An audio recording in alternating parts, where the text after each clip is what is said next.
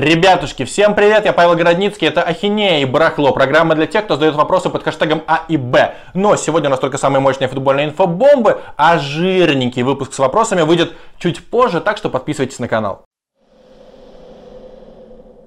Red Bull и владельцы Манчестер Сити претендуют на покупку Уфы. Ну, во-первых, что меня здесь смущает?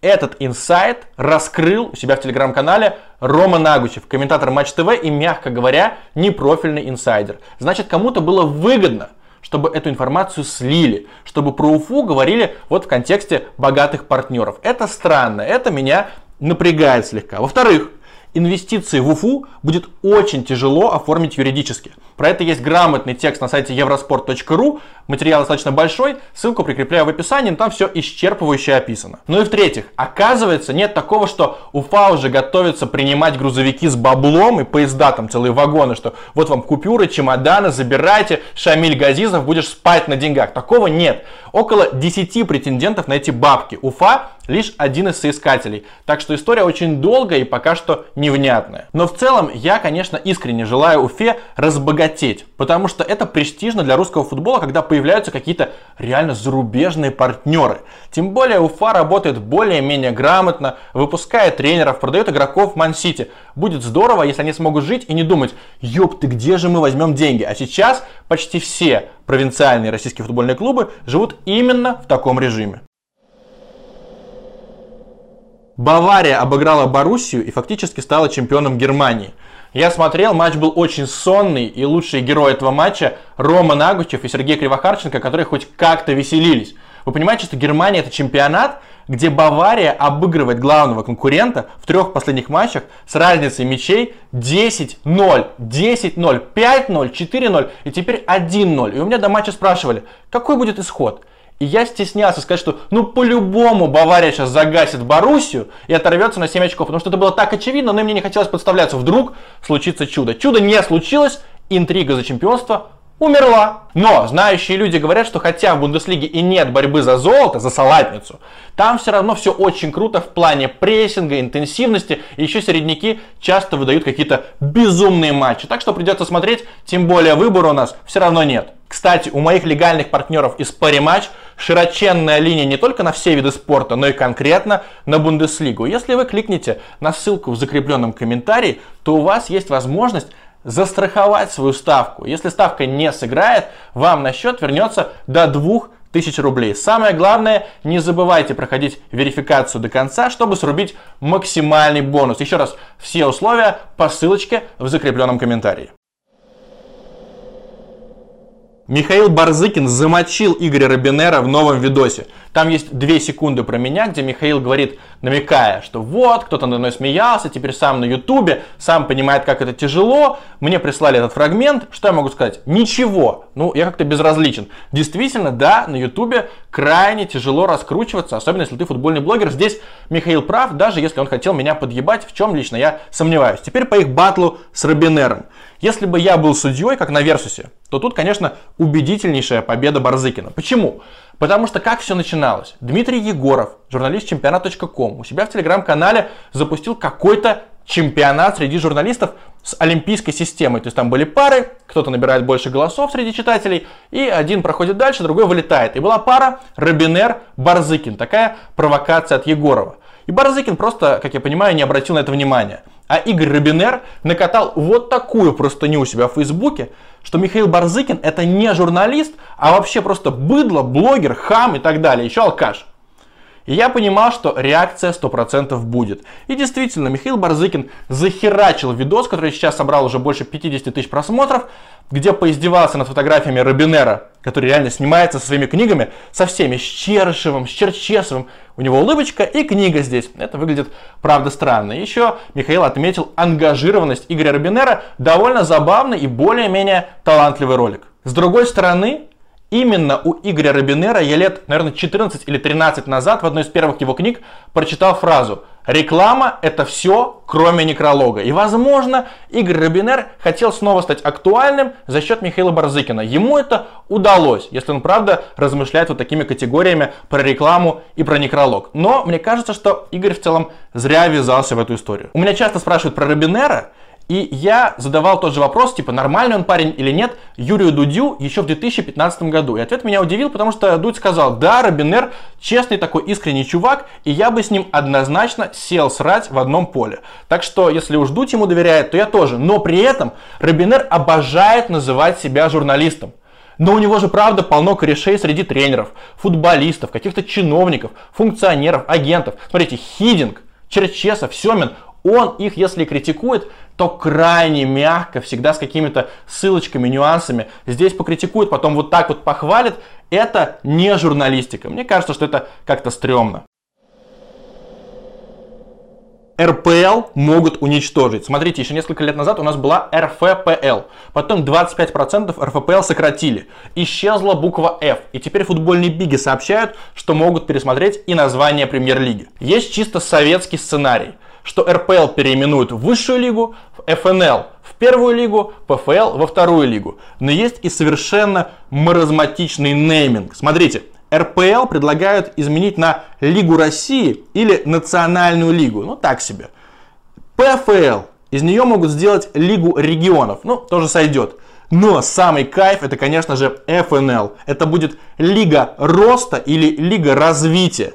Давайте подумаем, как надо будет честно назвать ФНЛ. Лига распилов, Лига дровосеков, Лига факела, которая оттуда не вылетает. Как угодно предлагайте лучшие названия. Все комменты, скриншотами будут в одном из следующих выпусков. Златан Ибрагимович получил травму, но не завершает карьеру. Изначально говорили, что Златан разорвал к чертям собачьим ахилл, и может все, попрощаться с футболом. Но оказалось, что пропустит месяц и будет все нормально. Вообще, как стареют футболисты? Это происходит очень грустно. То есть ты можешь давать тесты, и тебе говорят, у тебя шикарная скорость, и у тебя биологический возраст, например, 25 лет, и тело вообще 23-летнего. Но потом, если тебе, например, 37 или 38, ты разочек ломаешься, и все. Потому что в чем проблема? Во-первых, восстановление, а во-вторых, как раз-таки, когда ты оживаешь после тяжеленных травм. То есть, с чем можно сравнить? Допустим, старик в 90 лет, если ломает шейку бедра, то явно с кровати он уже не встанет. Так и здесь, если тебе 38, и ты футболист, и ты рвешь кресты или надрываешь ахилл, то все, вероятно, карьере пиздарики. Я безумно рад, что у Златана этого пока не случилось, потому что он максимально предан футболу, видно, как он хочет играть, с какой он страстью вообще рубится на поле, как он пытается биться сейчас за Милан.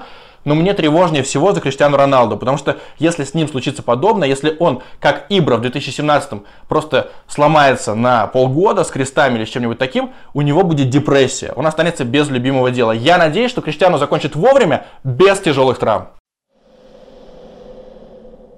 Доменико Тедеско нарушил карантин. Мне кажется, всем на это совершенно насрать должно быть. То есть это подается, ой, немец нарушил закон в России, да как он посмел, он должен был прилететь и сидеть дома. Вместо этого он тренирует. Кстати, еще смешно вскрылось, почему он тренирует. Вообще, это хотели сохранить в тайне, но он отчислил Аяза Гулиева, и Гулиев спалил, что да, у него был диалог с ТДСК. И выяснилось, что ТДСК нарушил карантин. Никакой трагедии нет. Доменико Тедеско не бедный человек. Спартак не бедный клуб. Но заплатят они штраф. Не знаю, 30 тысяч рублей. Даже если каждый день придется платить эти 30 тысяч рублей, это все равно ерунда. Если бы Тедеско прилетел в Россию, прошел тест, оказалось, что у него коронавирус, его бы положили в больницу, и он бы сбежал из-под аппарата ИВЛ, тренировать Спартак. Можно было бы, конечно, о чем-то говорить, что его надо спрятать в темницу сырую и там продержать несколько недель. Но здесь просто бред, инфоповод из ничего.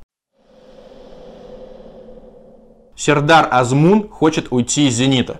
Я слышу эту байку о том, что Азмуну плохо в России последние, наверное, лет пять. Но мне кажется, что «Зенит» не будет его продавать, потому что контракт до 2022 года Азмун по трансфермаркту стоит 15 лямов евро примерно, и больше за него не дадут. А кого сейчас Зенит может взять за 15 лямов евро с такой же результативностью? Кстати, я посмотрел статистику Азмуна, она какая-то космическая. То есть мне казалось, ну бегает там нападающий, создают ему моменты, он две трети запарывает, иногда что-то заковыривает, иногда сам отдает ассисты. Нет, вот, пожалуйста, табличка, Азмун реально полезный игрок. Но он для меня, вот я живу в Петербурге, и, конечно же, больше всего слежу за Зенитом.